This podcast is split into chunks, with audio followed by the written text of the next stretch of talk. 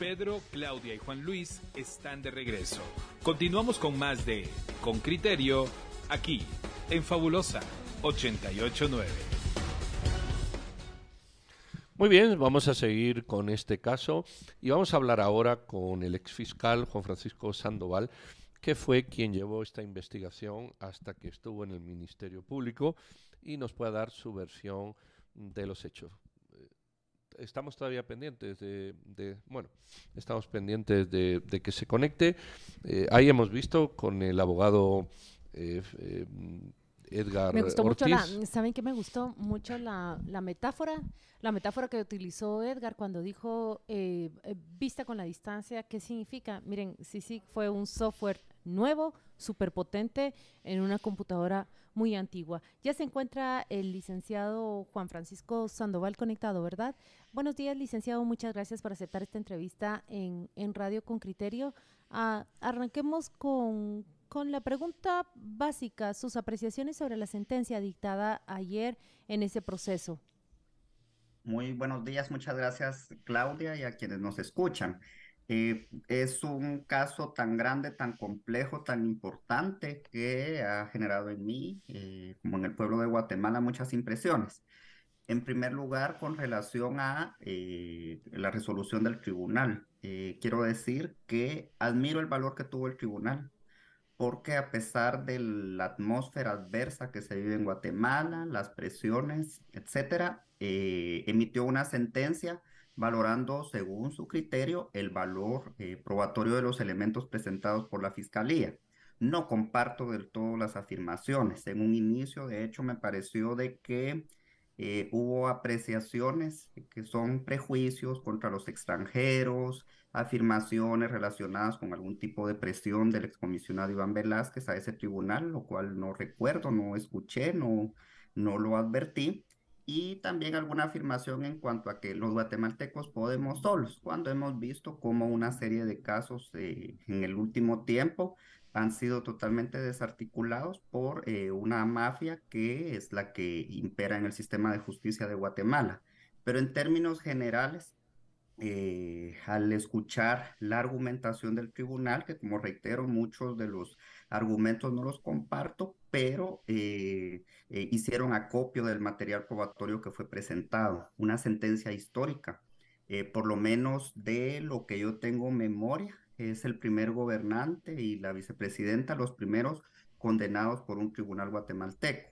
Recordemos que el expresidente Portillo fue condenado por la justicia de los Estados Unidos. Recordemos el caso del ex jefe de Estado Ríos Montt, eh, que quien en el momento en que fue condenado una serie de situaciones en la Corte de Constitucionalidad muy discutible si esa sentencia fue o no revocada por una sala de apelaciones o, en el pasado el tema de Manuel Estrada Cabrera que desconozco si en realidad fue condenado, pero es histórica la sentencia. Licenciado Sandoval, em, el, la juez ayer dijo que no habían elementos probatorios suficientes para demostrar el enriquecimiento de Roxana Valdetti y de Otto Pérez Molina. Eh, ¿Usted podría darnos una explicación respecto de por qué no se acumulan pruebas que, que, sostengan que, por ejemplo, esos 28 millones de quetzales que de la línea presuntamente salieron hacia Otto Pérez Molina se constituyeron en parte de su patrimonio? Bueno, eh, hay que tener en consideración varias situaciones. En primer lugar, que en la audiencia de la etapa intermedia, esa calificación jurídica eh, fue modificada. Eh, la acusación estaba formulada por el delito de cohecho pasivo.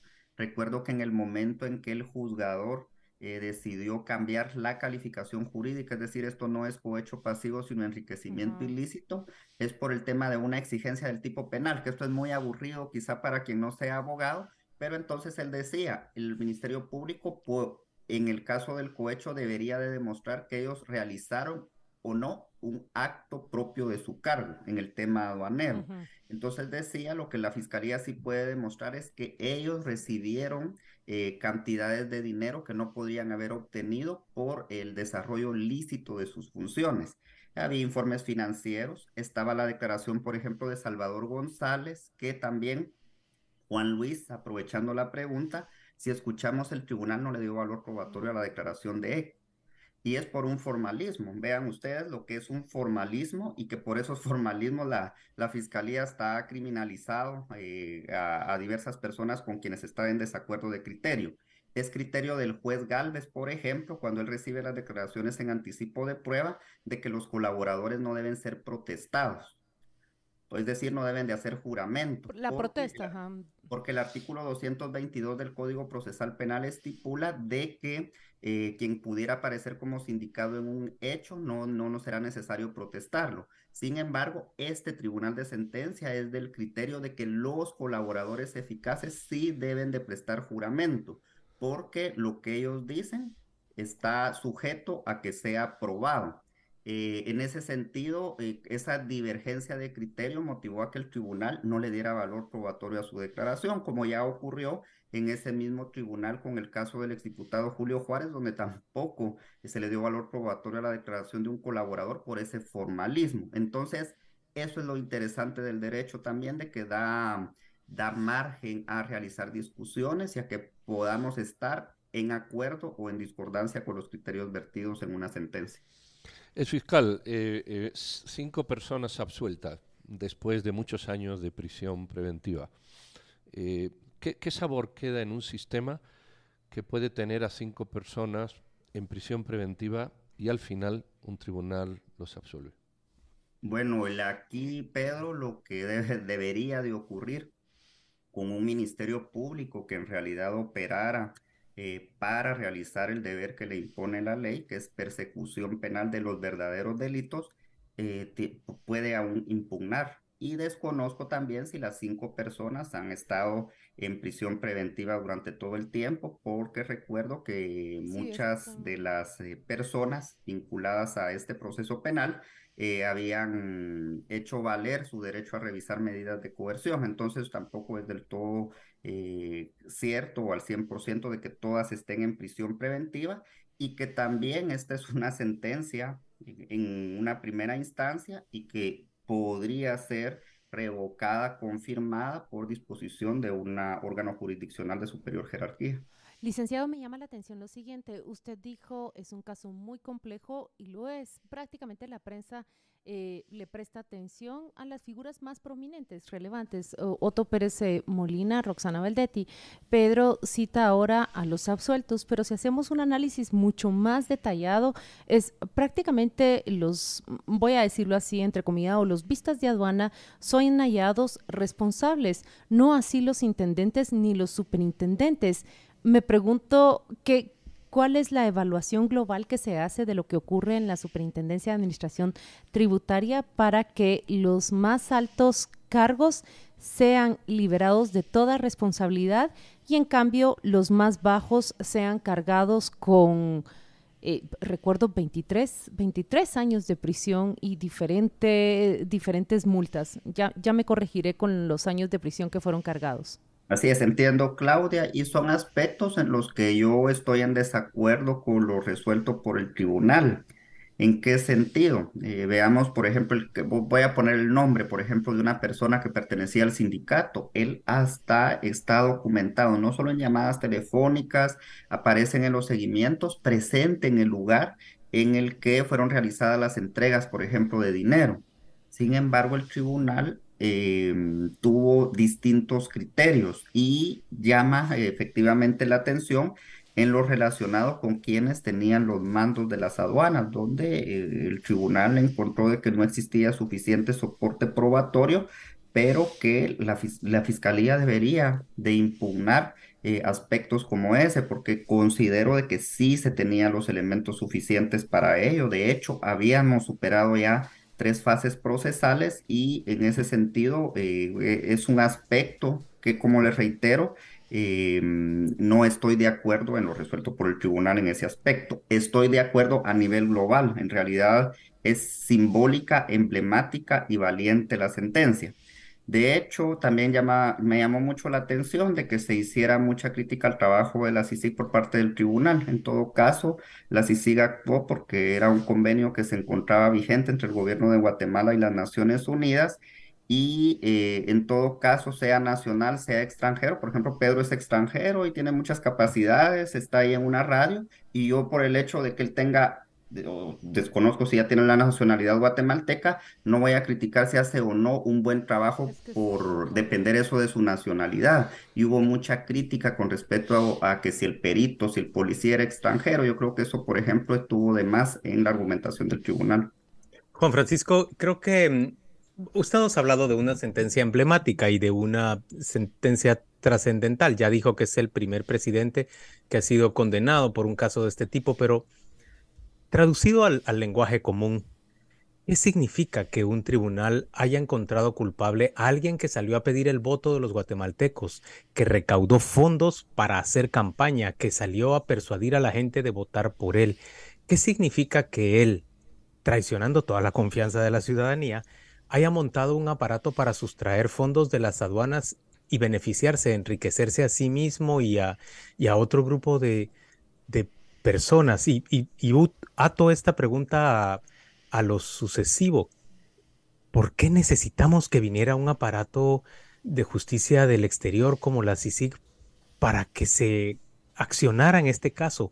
Vemos a, al presidente Yamatei y no se acciona contra él a pesar de que hay fuertes indicios de que su campaña de segunda vuelta estuvo financiada con fondos de obra pública robados a los guatemaltecos. Es como si en Guatemala tenemos esta sentencia, pero al mismo tiempo normalizamos el robo. Bueno, eh, en cuanto al primer aspecto, eh, ahora que no soy fiscal, tengo más de año y medio de no estar en el ejercicio de la función pública, sí lo puedo decir con toda propiedad.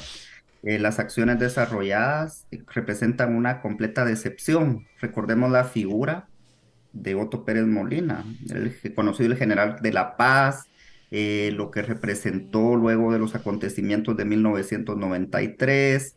E, e, entonces, el hecho de que la población guatemalteca hubiera depositado la confianza y que en el ejercicio de la función hubiera quebrantado esa confianza. Ese es el deber de probidad que tiene el servidor público, eh, la transparencia, desviado la atención a la legalidad, representa un, eh, de verdad una decepción para la ciudadanía guatemalteca. Y por otra parte, y ya que tocó también el tema de la un caso como este, yo le puedo asegurar de que hubiera sido imposible de gestionar si no hubiera estado la comisión. Y se lo digo fundamentalmente porque también viví a partir del año 2019 eh, un trabajo dentro del Ministerio Público donde era imposible eh, llevar, eh, gestionar investigaciones contra funcionarios de la administración pública actual.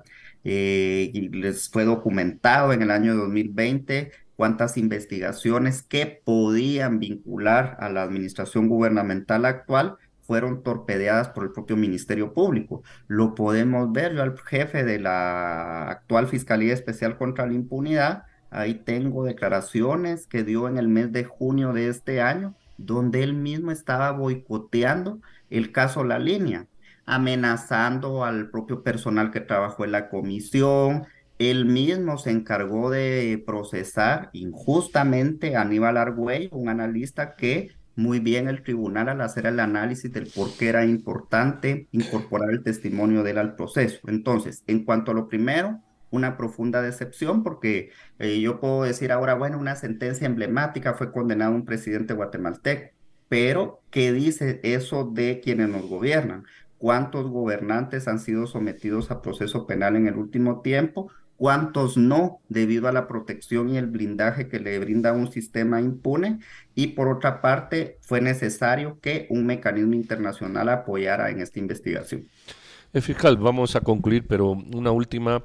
Eh, había, había muchas expectativas de que todo esto saliera mal, de que no se condenara a nadie, esas eran las expectativas en redes el día anterior, y sin embargo usted mismo reconoce que hay un trabajo del tribunal eh, que merece la pena destacar. Census, contrario a la pregunta de Juan Luis, resulta que sí, que en situaciones adversas como las actuales, los tribunales de justicia, independientemente de que estemos de acuerdo en, la, en lo fino de la sentencia, usted mismo reconoce que, que, que han sido capaces de emitir una sentencia, vamos a decirlo entre comillas, suficientemente consolidada y sobre todo creo que muy contrastada con la decepción manifestada en redes que sabemos que no es el mejor indicador, pero dos días antes.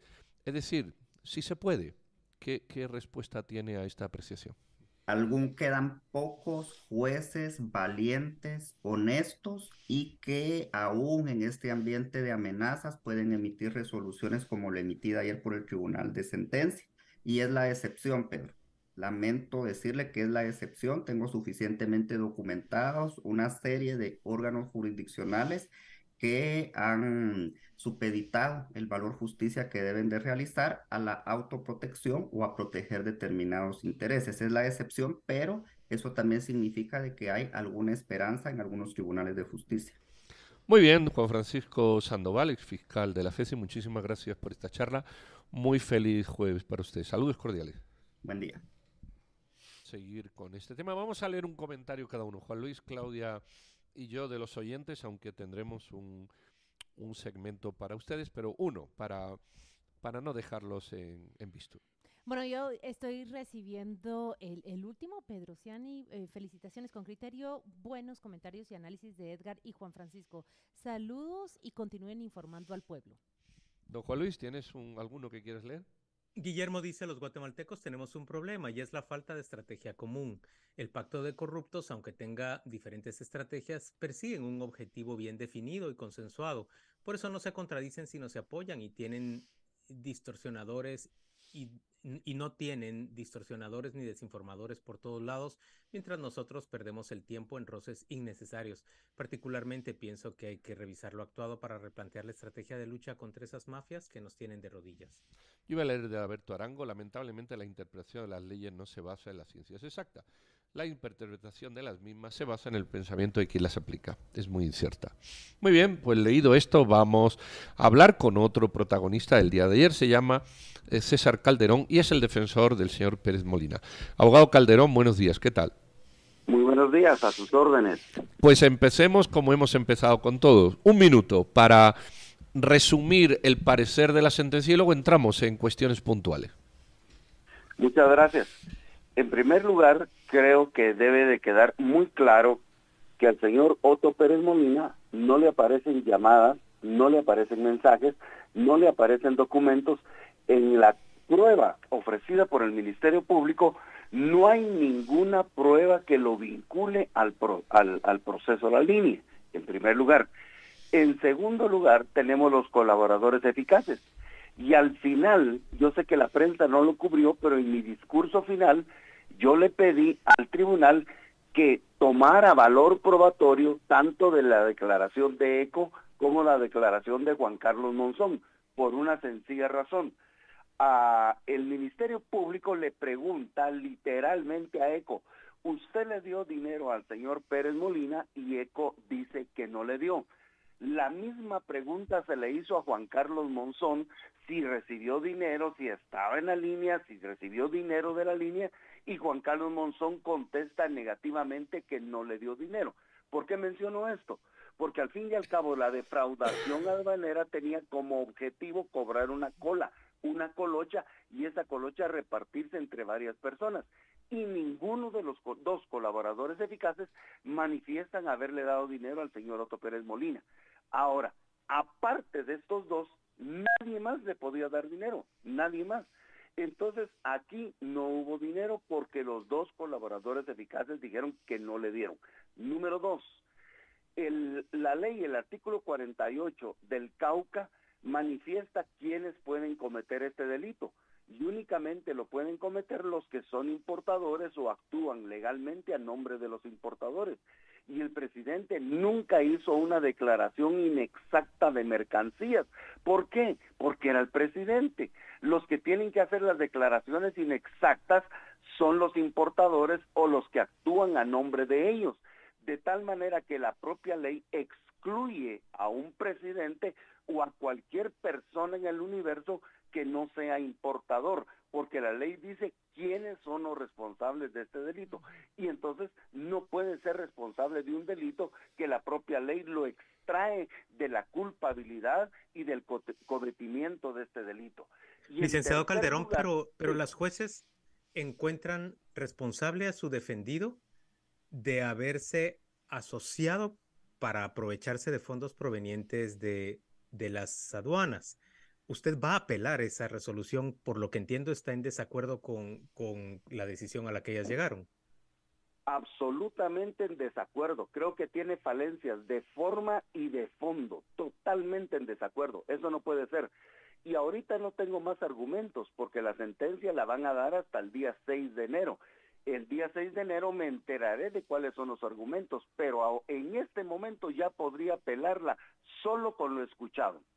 Licenciado, eh, ¿cuántos casos más, a cuántos casos más se encuentra sujeto el expresidente Pérez?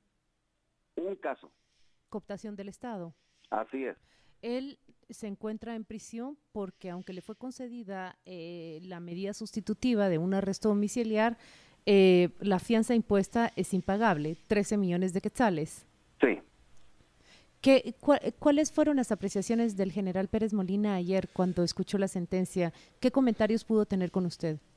Bueno, la primera es que sorprendentemente eh, la sentencia eh, no podía ser, porque le habíamos explicado de antemano que él no podía cometer ese delito en la calidad de presidente, entonces estaba totalmente excluido, de tal manera que la sentencia vino a ser un balte de agua fría y entonces no podía darle credibilidad a lo que estaba escuchando. Y fíjese que no son cinco absueltos, son siete u ocho los absueltos. Y la misma argumentación que el tribunal hizo para absolver a seis, siete, ocho personas era exactamente la argumentación que tenía que hacer con él. Por ejemplo, algunos ahí decían que habían recibido el 2%, el 3% de la colocha, de la cola. Y el tribunal dijo, dicen que, que debían de recibir el 3, el 4, el 5, el 6%, pero nunca se demostró. Entonces no podemos dar por cierto eso. Al contrario, se hizo un mal uso de esto, a las personas se les persiguieron y no recibieron nada porque no hay ninguna prueba. Ese mismo argumento era para Otto Pérez Molina, porque eh, no, repito, no hay un solo medio de prueba que confirme la participación de Otto Pérez en el, en, en, el hecho que se estaba juzgando. No hay absolutamente, ni siquiera lo dicho por Juan Carlos y por Eco, ni siquiera lo dicho por ellos, no hay. De tal eh. manera que mi discurso fue, no tengo que defender a Otto Pérez Molina, porque en los 11 meses que han transcurrido del juicio, nadie y ningún documento y ninguna prueba se ejerció para o se demostró que tuviera cierta culpabilidad meridiana, de tal eh. manera que nosotros no teníamos ninguna preocupación. Este es un asunto de pura interpretación del tribunal y por eso es obligada la apelación especial porque no podemos permitir esta sentencia. Eh, eh abogado, también esta asociación ilícita, yo escuché la sentencia, 80% quizás, y, las juezas se remitían a llamadas eh, puntuales que constan en el sumario y a hechos concretos que, según ese criterio de las juezas, sí muestran una asociación ilícita. Respecto al delito de asociación ilícita por el que también fue inicialmente condenado, ¿qué, qué tiene que decir?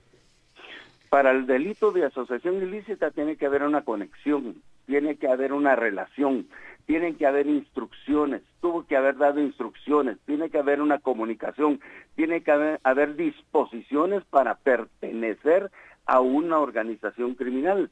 No hay ninguna instrucción, no hay ninguna llamada. Otras personas algunas veces hablan, vamos a ir a casa presidencial, vamos a ir a buscar al presidente, pero son de las cosas que Argüello Mayén cometió como errores el tribunal le dio valor probatorio a lo de Argüello Mayén y mm. todos los abogados, todos, absolutamente todos, demostramos las falencias de Argüello Mayén. Les voy a poner un ejemplo. Carlos Muñoz dice, bueno, mañana voy a ir a ver al presidente y le voy a decir tal cosa. Entonces yo le pregunto a Argüello Mayén, usted interpretó que Carlos Muñoz iba a visitar al presidente. Ok, usted se cercioró si al otro día efectivamente Carlos Muñoz visitó al presidente. No, eso no lo hice. Entonces lo que no hubo fue el cruce de información entre la escucha telefónica y si las cosas realmente ocurrieron. Y el tribunal al final le da un valor importantísimo a Arguello Mayén cuando fue el documento que más se destruyó por todos los abogados de defensores, porque Arguello Mayén no llegó con un conocimiento científico y la verdad de la interpretación de las escuchas telefónicas. Eso me llamó la atención que la jueza Janet Valdés dedicó buena parte de, sus explicaciones de la sentencia al perito Aníbal Argüello. ¿Sabe qué pensé? Eh, que mm, Igual muchas personas se concentraron en los colaboradores eficaces, me refiero a Juan Carlos Monzón y Salvador González, y el tribunal finalmente muestra la gran relevancia que tiene el análisis de, Aníbal Argüello. Em, en todo caso, imagino que esto es, eh, lo que usted va a contestar o apelar ante los tribunales de alzada. Bueno, parte de eso sí, pero realmente no es el fondo del asunto. Mm. Eh, el, método, el, es que en el método no se describe, porque no participa del método del señor Otto Pérez Molina, es que él no está incluido en el método. Otras personas hablan de él como el ejemplo que yo le acabo de poner, pero él no participa. Él tiene una sola llamada y esa llamada no es relevante. El tribunal dijo esa llamada no es relevante. Primero porque tenía antejuicio y en segundo lugar porque no tiene ningún contenido criminal. Entonces la única llamada que hay de Otto Pérez Molina que intercepta no a Otto sino a Casa Presidencial no tiene ninguna relevancia para el tribunal y efectivamente yo siempre lo dije, esa llamada no tiene ningún acto ilícito en sí misma y aparte de eso no hay Precisamente por eso eh, estoy esperando la sentencia para el día 6 de enero a ver de dónde se sacaron que había prueba o que habían indicios en contra del el expresidente Otto Pérez Molina, porque Licenciado, no hay. Una última pregunta de mi parte, ¿por qué, qué, sintió usted cuando empezó la disertación de la juez eh, presidenta y ella hizo unas eh, bueno, unas eh, acotaciones negativas respecto a CICIG, a la antigua FESI. Eh, ¿Usted pensó que eso iba a favorecer a su cliente, pero luego escuchó la prolongadísima sentencia en que lo afectaban encontrándolo culpable de dos de los de las tres acusaciones? ¿Encontró contradicción entre lo primero y lo segundo? Díganos, por favor. Fíjese que sí hay contradicción, hay contradicción, aunque realmente eso no es materia para apelarlo, no no es contradicción pero no es tanto contradicción, sino que realmente es el sentir de todos los jueces que se sintieron amenazados y manipulados por la CICIG y la FESI, porque esa época no la podemos olvidar. Todos los jueces, magistrados, fueron amenazados por la CICIG y la FESI, por el señor Iván Velázquez, y cuando los jueces no hacían lo que la FESI o la CICIG quería, se dejaban ir en contra de ellos y empezaban unas persecuciones penales. ¿Y ahora están amenazados los jueces? ¿Cree que estas juezas están amenazadas ahora o que actuaron libremente? No, tal y como lo dijeron, hoy actuaron libremente, actuaron sin presiones de toda naturaleza, sin presiones de toda naturaleza. Aparte es la presión y aparte es que se aparten de la ley al dictar una sentencia, que tengan una mala observación. El sistema de valoración de la prueba en Guatemala se llama sana crítica razonada. ¿Y qué es lo que vamos a atacar en la apelación? Precisamente eso, la mala aplicación de la sana crítica razonada. Es decir, no van a tener fundamento legal. Esa sentencia se tiene que caer a como dé lugar, porque no corresponde a lo que la ley dice, a la sana crítica razonada. Muy bien, abogado Calderón, César Calderón, del señor Pérez Molina. Muchas gracias por esta charla. Muy amable y muy feliz jueves para usted. Igualmente, muchas gracias. Gracias, Lick. Muy bien, y antes de dar la palabra a los oyentes, vamos a tener una última charla, en este caso con el señor Curruchiche, Rafael Curruchiche, que es el actual jefe de la Fiscalía Especial contra la Impunidad Fiscal. Buenos días, ¿qué tal? Buenos días, Pedro. Sí, un gusto saludarlos a usted, a los que lo acompañan en cabina y a todos los radioescuchas. Creo que vamos a hacer igual que hemos hecho con todos, fiscal, que es darle un minuto para que usted haga un, pues una especie de compendio de la sentencia de ayer y los detalles los abordamos más tarde. Bueno, eh, la sentencia no está firme a la luz de la objetividad y la imparcialidad y bajo criterios técnicos y jurídicos se va a analizar y obviamente se presentarán las apelaciones eh, correspondientes, toda vez de que de 29 a 30 personas, eh, 11 de ellas eh, quedaron libres de toda responsabilidad y de toda culpa. Eso es por un lado, y por el otro es de que, tal y como lo manifestó en su momento la presidenta del tribunal, eh, hubo personas a las que no llegó la investigación. Nosotros vamos a reencauzar esa investigación y en su momento se presentará al pueblo de Guatemala el resultado eh, de las mismas. Y finalmente, Pedro, el mensaje es que nadie es superior a la ley en este país. Todos debemos de sujetarnos al, imperio de la ley. Y básicamente yo me quedaría en este punto, eh, Pedro. Licenciado, buenos días. ¿Cómo, cómo nos explica que eh, fueron absueltos de los delitos de enriquecimiento ilícito? Es una pregunta que se ha repetido desde ayer y eh, resulta eh, incomprensible, lo he notado porque la mayoría cree han salido absueltos de un delito que las propias juezas dijeron. Eh, no tenemos ninguna duda que existió enriquecimiento ilícito, sin embargo no hubo pruebas que lo demostraran. ¿Cómo nos explica esa, ese fallo del tribunal? Lo que indica la presidenta es de que es obviamente que hubo deficiencias y hubo falencias en la investigación y, y eso fue lo que permitió entonces que se realizaran esta, que se concluyera en que a estas personas no se les pudiera emitir una sentencia por el delito ya relacionado. Es una investigación que obviamente eh, ya estaba en camino, eh, que se concluyó, ya solo estaba a espera de un debate y era mucho o poco lo que nosotros podíamos hacer. Los fiscales que estuvieron en el debate fueron los mismos que estuvieron en la investigación, entonces eso nos daba la certeza de que no podría haber algún punto ahí débil en la investigación, de acuerdo a nuestro punto de vista. Eh, sin embargo, eso fue lo que aconteció y obviamente esta investigación pues la vamos a, reencauzar. Yo básicamente me quedaría en este punto el por qué no se logró acreditar, pues es parte de lo que manifestó en su momento la presidenta eh, del tribunal, que no se reunieron los, los elementos, los indicios para que se pudiera emitir la sentencia condenatoria.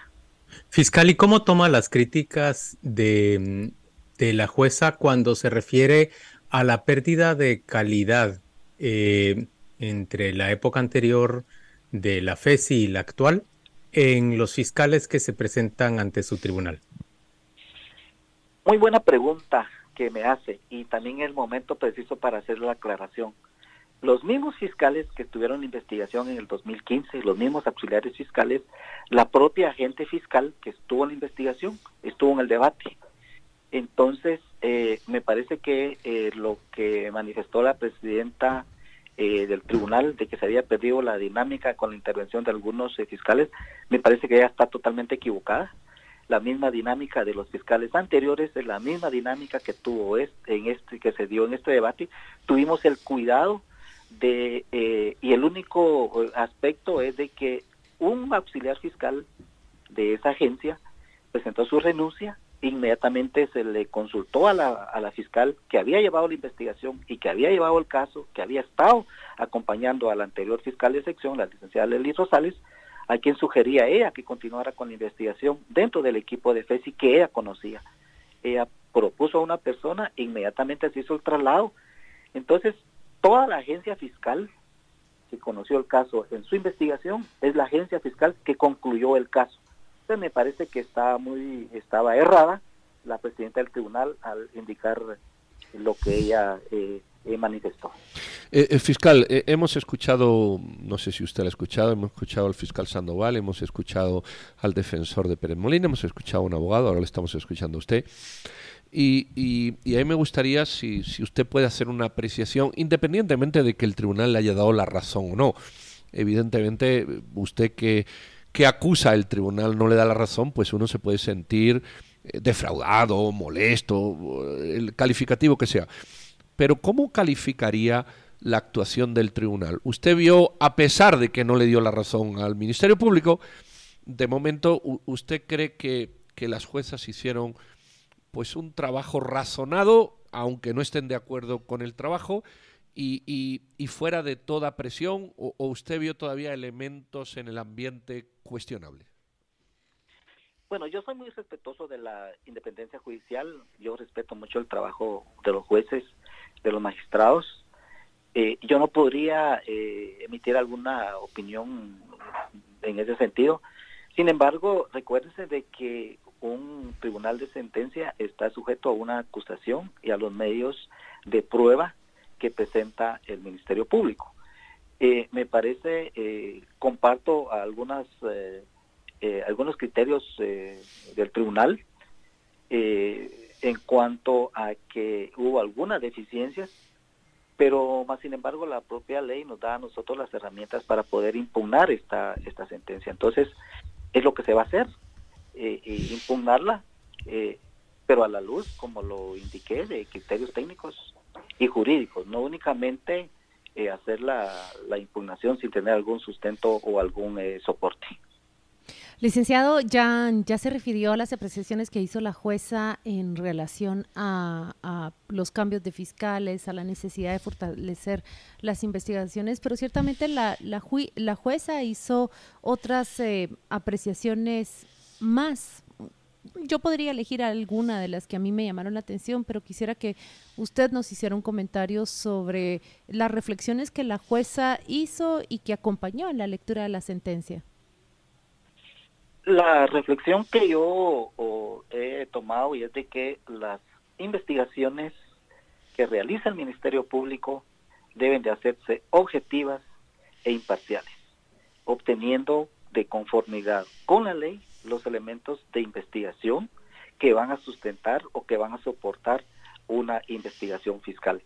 Me parece, eh, y, y, no he podido eh, analizar toda vez del día de ayer para hoy, sobre por qué no se le da valor probatorio a la declaración de un eh, colaborador eficaz, en este caso del señor eh, González. Eh, había otra declaración del señor Juan Carlos eh, Monzón y otras y otras que y otros medios de investigación. Entonces, eh, como le digo, es, es un análisis que vamos a hacer, pero sí me llamado la, la atención con relación a estas argumentaciones que indicó la jueza, la, la, el tribunal.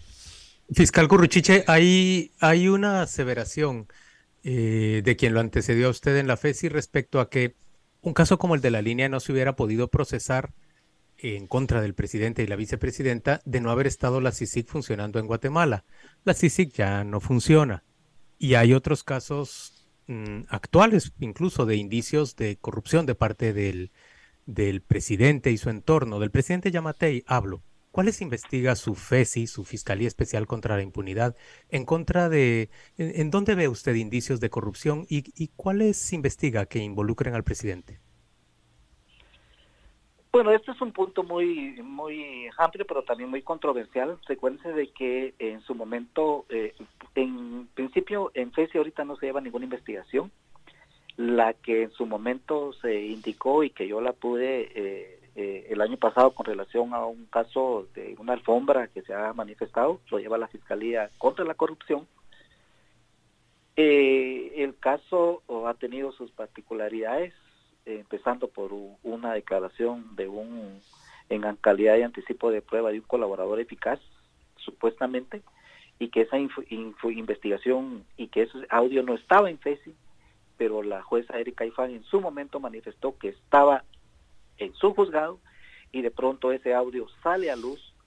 En sí hay varias situaciones que se han dado eh, en, este caso. Entonces, obviamente la, la investigación que ya nosotros estamos eh, haciendo, no solo en ese, sino en otros casos eh, relacionados, pues obviamente debe ser técnica y, y jurídica. Muy bien, Rafael Curuchichi, jefe de la Fiscalía Especial contra la Impunidad. Muchas gracias por la entrevista, muy amable y muy feliz jueves para usted. Muchas gracias muy buenos días. Feliz día. Fabulosa 889 está presentando Con Criterio.